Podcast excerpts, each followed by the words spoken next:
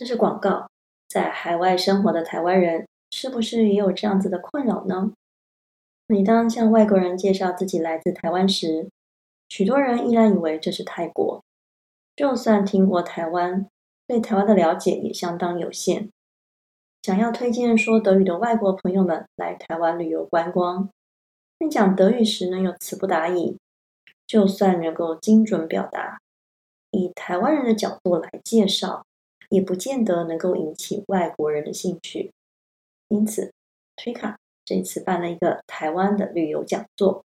邀请到了三位讲者，都是瑞士人，他们将用德语来讲述他们在台湾旅行的经验与故事，以瑞士人的角度来介绍台湾，要推销台湾旅游给欧洲人，也会更加有说服力哦。活动参加呢，不仅免费。结束后呢，还有台湾小吃阿普罗，有这样子的好康，你还不赶快介绍给身边说德语的朋友们？台湾旅游讲座即将于二零二三年十一月四号下午一点，在苏黎世 ATH 主楼举行。详细的报名资讯以及传单都可以在资讯栏，还有推卡的网站或是脸书专业上面找到。现在就赶快推荐给你说德语的朋友们来报名我的活动吧！各自，Bonjour，Bonjour，no，Allegra。你们现在收听的是瑞士的 Small Talk，来跟我们一起分享瑞士生活的酸甜苦辣吧。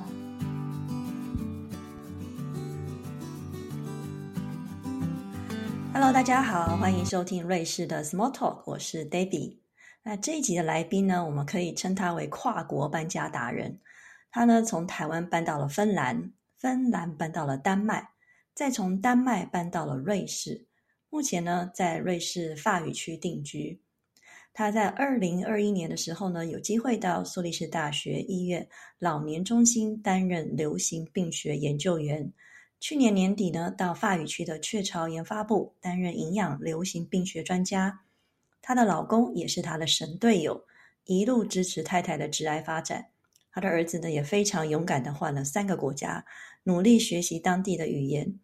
当职业妇女已经七年多了，体验过北欧跟瑞士不同的职场和育儿制度，所以这次很高兴呢，邀请她来上节目，与听众们分享她在异国他乡的职场还有育儿经验。欢迎丽堂。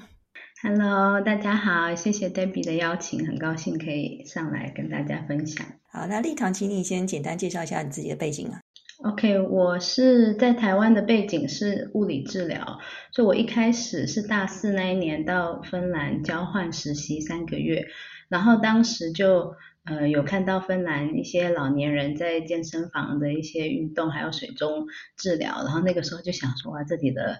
啊老老先生老太太真的很厉害，因为那个时候我们在台湾复健部教的运动大部分都还是。有点类似公园甩手，强度比较低的。然后我就觉得说，哎，这里的老人冬天，然后而且尤其是我在骑车上坡，还一直被老阿妈超车。然后我就在想说，嗯，这我就想要来多了解一下他们这里的老年人的健康，然后自主这种运动习惯，然后。所以后来刚好就有一个机会，有一个北欧的老年学跟公共卫生的硕士，然后那个是英语授课，所以我回台湾把那个大学学业完成之后，我后来又申请回去芬兰同一个地方读硕士，然后因缘际会，硕士毕业的时候，教授刚好又有拿到一个研究的计划，然后我又留下来读博士，所以加一加在芬兰就。一共待了七年，然后结果读硕士的时候又刚好遇到我老公，他也来同一个学校读硕士，然后所以我们就结婚，然后我小孩就是哥哥就在那个芬兰出生，所以也是刚好这样有机会在芬兰就是体验一下当妈妈的感觉。呃，在芬兰我博士毕业了之后就申请到一个在丹麦大学的三年的博士后收盟一个研究计划，所以我们就举家又。迁到丹麦，到了丹麦就又待了四五年，因为我是一直在算在学术界，我老公就是到丹麦之后，他就开始他博士毕业，他就开始找那个业界的工作，就是如果在学术界待过的朋友就知道，工作就是大部分在前期都是很短期的那个这种跟着研究计划，对对。所以如果我们两个人都在学界的话，其实很难在同一个地方或同一个城市。所以那个时候我们就决定说，如果我老公去业界，让我在学界再待一阵子，就是在在那个看看有什么发展的机会。但是其实后来就觉得，嗯，我可能也是有点想要转业界，然后我就开始申申请看看不同的机会，就是。二零二一年就刚好有机会到苏黎世大学医院，也是有一个那个呃流行病学像研究员那种工作。然后中间我也有一直在就是继续投业界的工作。我其实从有想法要从学界转业界，中间可能总共花了大概两年吧，就是陆陆续续都有一直有有看到喜欢的就有在投这样。然后我在瑞士。因为那个苏黎世的医院也是差不多一年一聘，所以你也不太确定会多久。所以我中间这一年也是晚上小孩睡了都在投简历。那你觉得在北欧跟在瑞士做业界、学界或者说业界吧，这些工作好找吗？我觉得可能是要看领域吧，就是有一些像 IT 的，我们从以前因为在学界也蛮多年，在芬兰认识的朋友。就说外国人来说，也有就是蛮多，他们比如说有一些如果是亚洲来的，像中国大陆有一些朋友，他们有一些就是回去他们自己的国家在留在学界，那也有一些人就是留在国外，我就是很难讲说好不好找。可是我的印象中，就如果有一些学 IT 的那种，就是跟当地语言。比较没有那么直接相关的那一种的话，理工科的其实就是比较容易。对我们亚洲，我们亚洲人来说还是有机会。但是好的这个定义就是很相对，因为像大的公司，你通常就是你投一份，他开一个缺，就是会有一一百个人、几十个、一两百个人来投，所以你真的就是好像。一直在跟人家这样海选一样，所以我到后来就是我本来一开始就是我的简历跟那个 cover letter 我都会花很多时间准备，然后后来我就觉得要换一下策略，就是你要不能这样花太多时间准备一封，你根本就不知道会不会被招去面试，你应该就是做做就比如说你就把它弄到差不多八十百百分之八九十，你觉得 OK 就好，可是你宁可就是投个三份，然后你这样的话。当然你要筛选一下是比较觉得跟你领域有相关的，可是这样还是整体上比较有机会被叫去面试。哦，所以你你会跟大家建议一下，如果像你这样子的情况，你是妈妈，然后你有一些工作经验，但是那你们的叫履历表嘛，你们一定要包括哪一些东西呢？你就面试机会比较比较容易上吗？我找的就是都是跟我的那个就是这个专业领域很相关的，所以其实。履历我就是有有我的学历啊，那但我中间就是有放那个，比如说我博士看起来读了五年，但是我中间有十四个月是在放那个育婴假，所以我有把那个写进去，因为这样人家才会觉得就是其实我还是有准时，就是大概四年毕业，我只是因为中间有那个假，career break 这样，就那个时候我给我教授看，他就说你可以这样写，然后就是有我觉得很多。那个妈妈，你你的履历，你中间都会有一点时间是在家里带小孩，但其实现在放这样子的东西，至少我们印象里面，对业界的人来说，其实也没有很大的关系。你只要就是感觉你履历整体上还是有延续性，然后你有在发展其他的那个专业，比如说我有就是有一些什么城市语言啊，或者你有学当地语言，会有其他证照，所以就是说也不是。也不代表你有一段时间在家里育儿，你的履历就一定会完全空白的那种感觉。对对，比较比较那个，或者是说跟别人比起来，人家还是看你的那个有点像硬实力 那那种 部分这样。嗯，所以你的等于是硬实力也要放一些，你的软实力也要放一些吧。但是在这个转换的中间，我也不确定这样到底要花多少时间，所以我当然是。有有工作，我还是继续要累积自己，就是学界里面那些资历。可是我我一边就是看看外面有机会，嗯也一边做。可当然就是整个过程，就是我老公都很支持我，是神队友哎。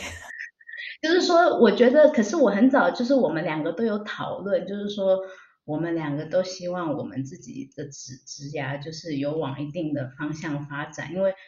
现实上，我如果在家里，我是待待个这样一年带小孩还好，可是我如果待了三五年，可能就真的不太一样，就是会越来越来越越来越难，因为职场上的竞争就是这么就是这么激烈。如果他一个履历有两百一百个人来挑，他真的就是不一定会挑那个中端很长的人。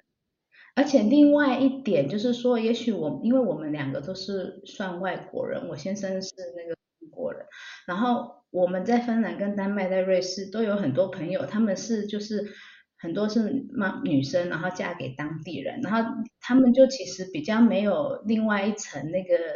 就是那种压力，就是像签证的那种压力，因为外国人通常我们看到的就是，嗯，就算以前在学术界里面认识的，或者是在。公司的，如果一个人工作的话，你只要那一个人工作没有的话，全家签证就没有，你就是要回去。所以就是说，你当你是外国，两个都是外国人的时候，你比较有一点点危机意识，就是说，OK，你最好两个人都维持一下有工作，你就是好像互相都当那个 backup 这样，就是。如果你真的很想要留在这个地方，当然回回去也没有什么不好，就是就是每每个家庭有不同的计划，只是说如果你们真的全家都有想要再多留一点的话，那你这样的话还是稍微比较安全一点点。那你自己觉得你在北欧跟在瑞士都工作过一段时间了吗？这两个要不是两个三个国家有什么区别吗？我觉得他们。大的制度上，就是北欧就是整体是福利国家，然后他们的这种整体上对于那个工作跟生活的平衡，就是非常好啊。对，做的还蛮好的，而且他们我觉得在北欧妇女就业率比较高，然后当然这个是那个鸡生蛋蛋生鸡的那种概念，就说因为它整个就业环境。然后福利很好，然后整体上男男女也还蛮平等在就业市场上，然后所以的话，这样整体对于要是我是职业妈妈来说，我在北欧有一些方面真的是比较轻松。那瑞士有一些制度是比较传统，就比如说中午小孩要回来吃饭啊，然后那个下午也是很早就放学，就是说你真的是需要花比较多时间跟比较多钱在这里，就是安排这些。一些那种小孩平常就是上学放学的这种这种活动。那你们在丹麦的话是几点上班上下班呢？丹麦大部分就是一个小时，呃，一个星期工时是三十七个小时，然后三十七个小时的话，其实就是加上午休，你大概早上八点到下午四点。就就可以了，你也可以八点半到四点半，但是幼稚园的话，通常都是四点半关门。哥本哈根好像四点半关门。我们我们以前住的那个地方是大概丹麦第三大城，所以哥本哈根我听说要晚一点，五点关门。然后礼拜五都三点四十五关门，所以礼拜五大就是有小孩的都下午大概三点十五就要走。哎，这个三点多，可能这对台湾人 在台湾工作的人应该很难想象。三点多，三点多还在还在干嘛呢？还在赶赶报告吗？还是做什么事情？三点多不可能接小孩。台湾的话，应该要到七八点吧，才能接回小孩。就其实丹麦也有一些妈妈是在家里没有工作的话，他们小学其实平常是到下午好像一点半两点就放学，因为就从早上开始八点直接上上到一点，他们中午午休很短。然后，所以其实那一点半到四点半，大部分你都可以，就是一个月大概付个一百多块，就可以让他去那个像学校办的那种安亲班。对，对，大部分都是可以到四点半多。可是其实一点好像两点也会有一个那个塞车的时间，因为就是有一些如果一点半下班的感觉，一点半这些，或者他们就是上百分之五十啊，弹性工时啊。对他们有一些也是小孩生的还蛮多的，就是三个啊，就是那那一几年的话，你就是上班就是那个比例，就是上 part time 的这样。可是这是北欧这些国家的福利都蛮好的，那他的税也挺高的吧？羊毛出在羊身上嘛。所以其实真的就是看个别家庭，就是你想要怎么选，或者是说。我觉得在瑞士，如果你是单身的话，像我以前在苏黎世有一些同事，就是德国女生啊、法国女生，她们自己就她自己一个人住在这里，然后她房房子也不用租的很大，那她这样的确算起来，她说跟她在德国或法国比，她真的可以多存很多钱。对，因为税比较少，因为北欧我记得是百分之四十左右，四十到五十都有可能，要看收入嘛。对对，看你的看你的那个收入，但是我觉得一般人三十五到四十五应该是蛮正常的范围。可是瑞士就大概百分之十到二十的税收。对，但是北欧就是不用缴那个医疗保险。瑞士需要。对，就说这个，因为它就是跟那个税在一起，然后嗯，然后比如说四岁以下，如果托儿所那种费用的话。可能就是瑞士要两千多，那边可能就是几百块。哎，全天推是说八点到五点吧？这个算全天吗？全，他好像早上六点半就开门了。我是说丹麦的话，丹麦是最早可以六点半，但是他下午差不多四点半就关门。但是通常你也不会从六点半放到是不会放这么久时间。我们之前认识的朋友是有的是他。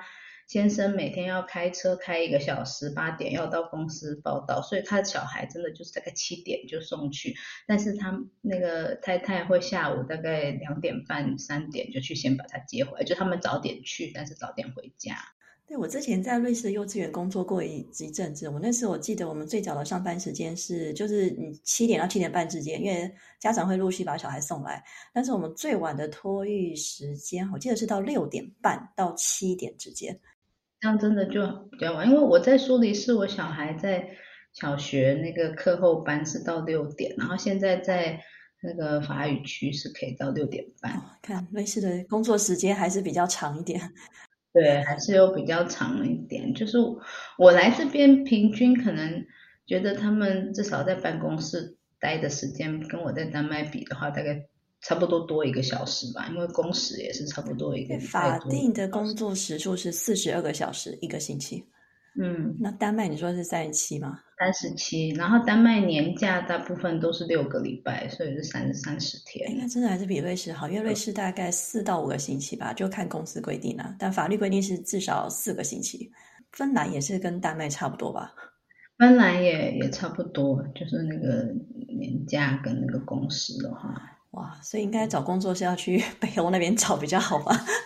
如果有小孩的家庭的话，可能北欧还是比较友善。嗯，哇，那你现在的话，我知道你现在现在怀孕，现在第二个小朋友快出来了嘛？嗯，对。那你知道在瑞士当妈妈的话，我们的年假呢？哎，妈叫妈妈假吗？育婴假？大概多少？好像就是法律上应该是像十四十四个法律，瑞士是十四天，呃，十四周九十八天，对。但是个别公司不一样，我们公司妈妈是十八周，然后就是你自己再加一些年假跟那个无薪假，是六个月，是大部分就是大部分人都会请到六个月的。但然后，而且你你要去放假，你要放假之前，你的主管要先跟你讨论一下，就是你那个放假前后你的那个职业发展。所以我最近也有，你要有一个长长期的那个职业规划的那个计划。我们本来每一年就是都要有定一个计划，然后评估你的表现那些，它就是让你有一个基准点，然后也也知道说，OK，这个员工放假，但是我们还是要给他一样的那个发展的机会，这样。但是爸爸的话，我刚刚查了一下，所以是十四天。爸爸也有育婴假十四天，就是两个星期。那我其实蛮想知道北欧怎么样，因为听说北欧很爽。对，丹麦也是去年才刚有通过把爸爸假延长一点，现在是二十四周，就是有六个月。六个月。对，所以就是现在妈妈跟爸爸法律上都是六个月，因为他这样就可以，也一方面他当然是要爸爸也是要参与那个婴儿的阶段，这是一种义务，也是一种就是他觉得是一种爸爸的那种权利跟义务这样，然后。那个另一方面就是说，你这样在求职上，你就不会好像只是因为女生生育年龄，就说哎，你要有一些雇主担心你要放育婴假，然后就比较不雇佣妇女。因为其实现在那男生的假也一样啊，所以所以这方面就是对那个男女在求职上其实比较平等，甚至男生还可以生到五十几岁，女生可能四十几岁就，所以你这样的话，反而男生你还要担心他要去多放爸爸假。所以这样子的情况会鼓励大家多生孩子吗？在北欧，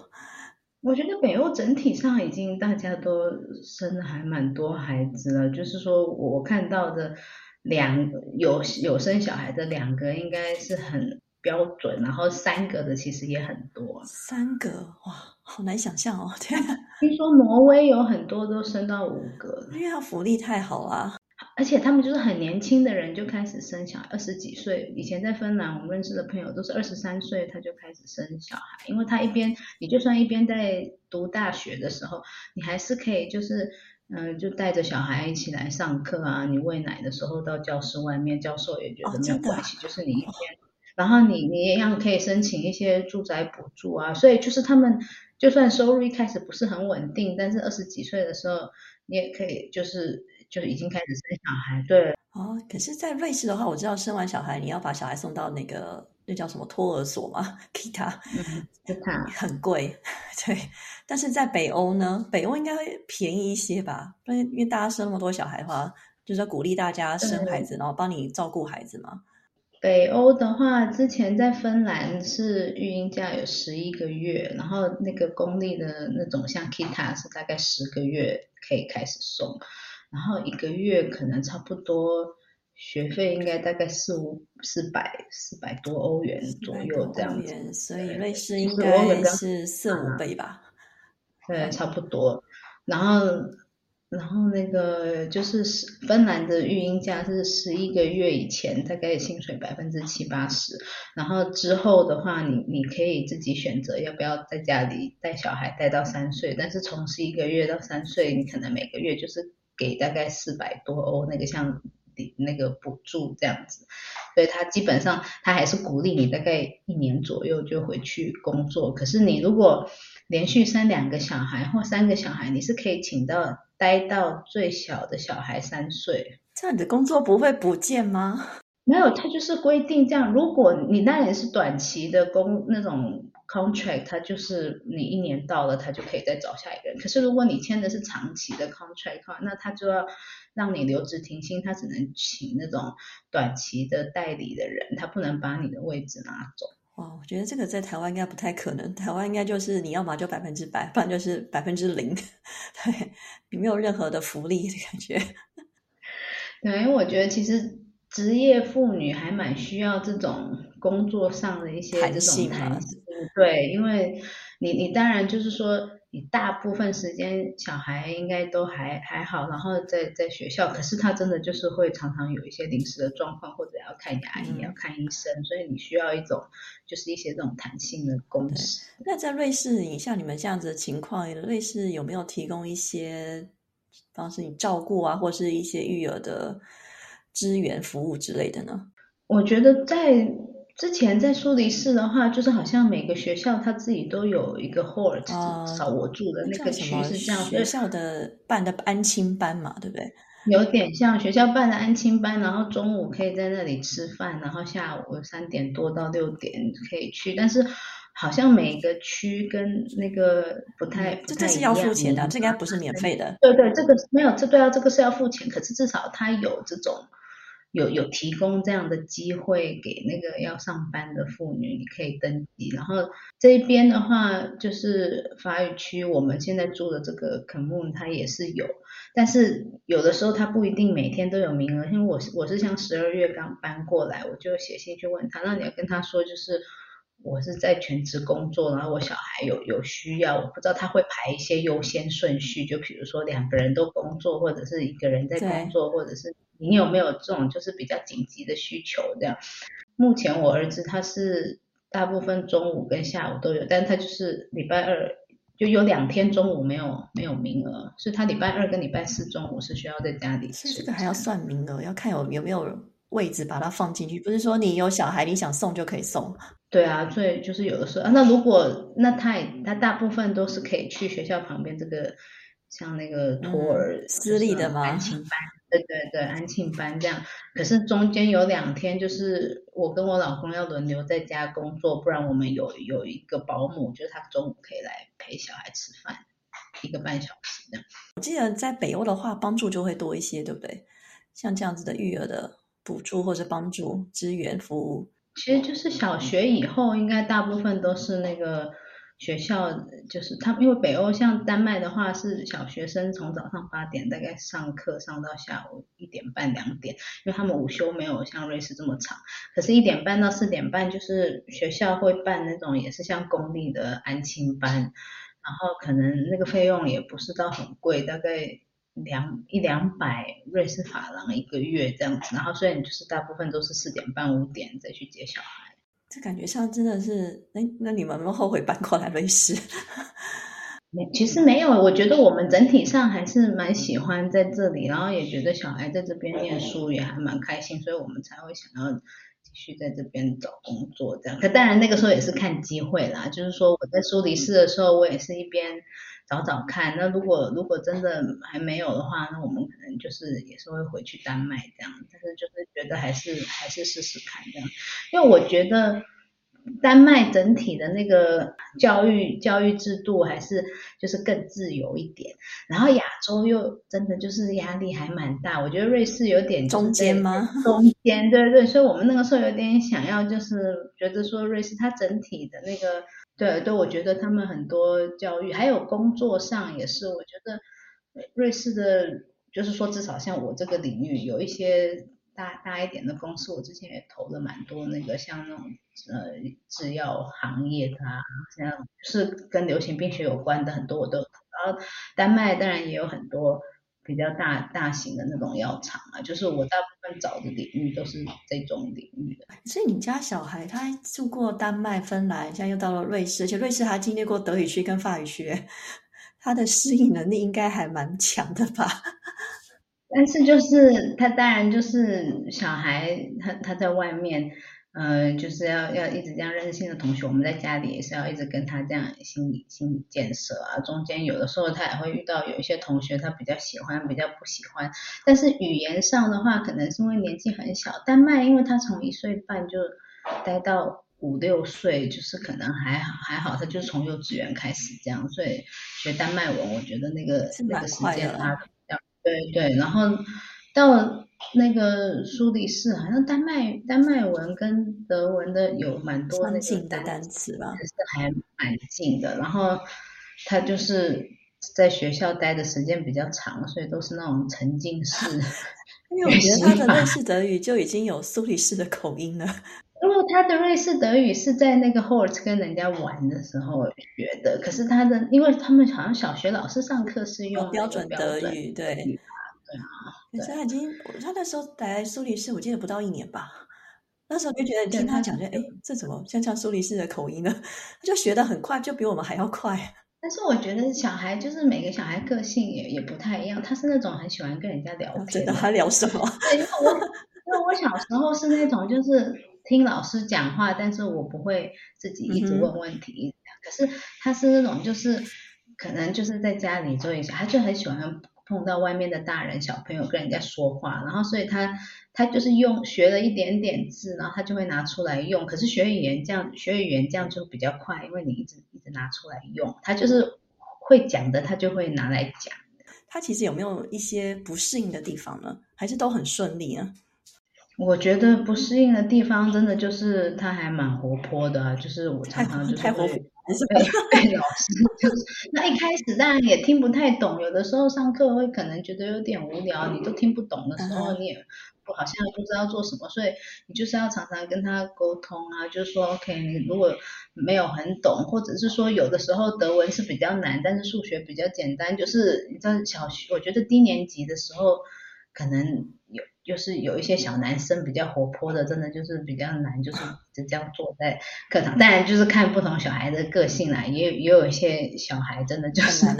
可以，对对。所以我觉得他的那种融入比较不是那种语言上，比较是一般就是这个年纪的那种在在课堂上的。所以他现在又搬到了法语区，也没有问题吗？他的法语已经学的不错了。法语其实我觉得瑞士他们这里都是有另外帮这些新住民的小孩安排这些语言课，像他在苏黎世，他可以学的快一点，也是因为学校帮他安排一个礼拜这样三次那种语言课，所以我觉得他们学校是有有给很多这种。所以这样子的语言课是免费的吗？就是学校这样是对，是免费的。这个是学校，他就是评估好像哪一些小朋友需要，然后你就是中间课堂，然后另外把把他们带到另外一个教材。就说他那个德文课可能是三个小朋友，还是十三四个小朋友，这样就小班的，然后有另外一个德文老师专门在教他。那现在在这里，他也是。一个礼拜两次吧，大概四个小时，有另外法文老师在教他，嗯，教他法文。所以其实瑞士对这些新住民的孩子还是有一些算是提供蛮多机会的吧。就是我们导师，然后还有学校的那个，就是像教育局嘛，这里法语区，因为我们这个科目比较小，这里可能就是九千多个人，真的蛮小的。对，九千多个人，然后从那个幼稚园一年级到高中的话，这样这个大的学区可能有一千两百个小朋友，所以他们就是我们刚进来前就要跟校长先谈讨论，就是说，因为他之前在苏黎世是二年级，但是因为他出生刚好在那个留学的那个，他是对他入学的年龄，我们先让他念一年级，但是现在他们就评估，然后觉得说。他如果发文可以，要不要暑假之后直接上三年级？就我觉得他没有很多这种个别化的这种课程的设计或者评估这样对。好吧，那你最后有什么建议要给正在或已经在瑞士当职业妇女的妈妈们呢？我觉得已经在当职业妇女的妈妈，应该就是已经有跟老公啊，或者跟学校各种系统，就是有找到一个平衡。我觉得。比较多妈妈，我们有聊的是那种，就是她从那个育儿的阶段很想要，就是比如说小孩大一点，要要找到想要出来做一点工作。我觉得这这个部分可能比较需要，就是跟多一些这种妈妈一起交流，就比如说一些那种求职的经验啊，或者怎么安排那个小孩的这种照顾啊。反正我觉得就是如果就是有有想要就是。呃，出来工作的话，可能第一个要先跟老公讨论吧，因为就是家里两个人就是可以互相配合，然后在那个求职的方面，就是要多专业领域，就是有有一些 networking，然后那种履历方面，因为我们以前在丹麦的时候，我们是有几个台湾妈妈，就是都在学术界工作，然后我们常常会分享一些那种求职的资资讯啊，或者是一些那种。那个履履历就是大家互相互相帮互相分享一下经验嘛。对对，我觉得也许这这方面就是在瑞士的话，就是我目前是还还不知道，但是我觉得有一些妈妈如果有这样的想法的话，可以大家互相联络一下的。我就觉得不管怎么样，当妈妈都是很辛苦的，所以就是 大家都是好辛苦，就是不管当怎么样的妈妈都很辛苦，就是对啊，有有有就，但是其实就是如果你可以做你自己。喜欢做的事情的话，当然是最好。当然有的时候也是，就是就是有点像可遇不可求，或者是看那个实际的那个情况怎么发展。但是我觉得，就是每每个家庭跟每个妈妈都都会找到自己就是适合的那个方法，这样对。的那非常感谢丽堂接受瑞士 Small Talk 的访问，与大家分享她丰富多彩的跨国求职和育儿的宝贵经验。对，有快乐的妈妈才有快乐的家庭。那我希望呢，她今天分享的故事也能给听众朋友们一些启发与帮助。如果你喜欢我们的节目，欢迎推荐给你的朋友们，还有按订阅跟分享哦。今天的节目就到这里了，谢谢大家的收听，我们下集见，拜拜。